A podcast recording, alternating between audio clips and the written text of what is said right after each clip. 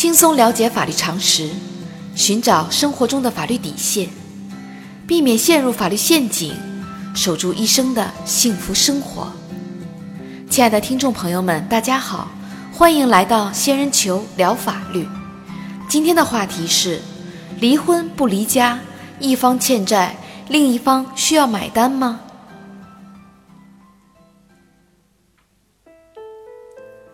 在现实生活中，有的夫妻离婚了，但是为了给孩子一个健康的成长环境，在孩子面前却假装没有离婚。离婚后，双方仍然居住在一起，并且约定在孩子成年之后再分开。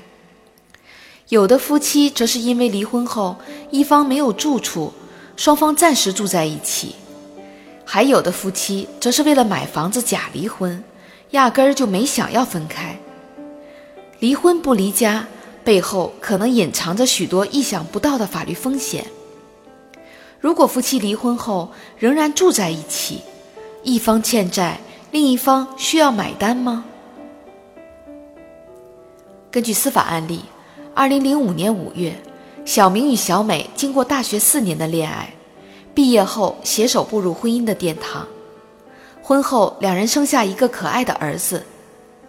小美把主要的精力都放在儿子的教育上，两人的生活开始归于平淡。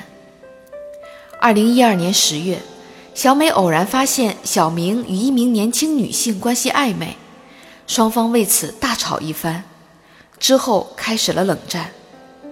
一年后，小美再也无法忍受这种名存实亡的婚姻，双方经过沟通一致同意离婚，并领取了离婚证。但是为了不伤害尚未成年的孩子，两人决定暂时住在一起，并且在同事朋友面前仍然以夫妻相称。离婚后，两人各自包裹了内心的伤痛，彼此之间反而客气起来。为了保证日常生活开销，小明的银行卡仍然在小美手里保管使用。二零一五年四月，小明向朋友小强借款一百万元。投资了几只股票，结果被套牢，以至于无法按期归还借款。小强多次催讨无果后，无奈之下将小明与小美起诉到法院，要求两人共同偿还借款本息。小美认为，双方虽然住在一起，但两人已经离婚，自己对该笔借款毫不知情，并且该笔借款也没有用于共同生活。小明欠下的债务与自己无关，同时，小明也认为债务是自己的个人债务。对于小美的主张，法院会支持吗？仙人球提示：法院不会支持小美的主张。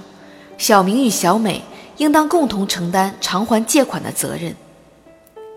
法律规定，公民之间的合法借贷关系受法律保护。夫妻离婚后，一方对外所欠的债务，通常应当认定为个人债务。但在司法实践中，对于夫妻双方离婚后仍然以夫妻名义共同生活的，也就是通常所说的离婚不离家，如果没有证据表明债权人知道双方已经离婚的，此时一方对外的欠债，法院会认定为双方的共同债务，由两人一起承担偿还责任。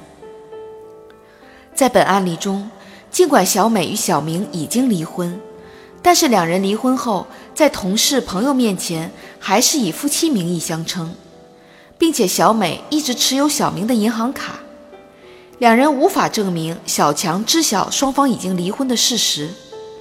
从小强的角度看，之所以借钱给小明，是由于夫妻双方可以共同偿还借款，因此法院判决小明与小美。共同承担还款责任。小仙建议，为了给未成年子女一个完整的家庭，夫妻离婚后选择离婚不离家，是为人父母在彼此感情已经破裂时，为孩子做出的一种牺牲。但是在双方做出这种无奈之举时，最好掌握一点法律常识，把可能发生的纠纷预先想清楚。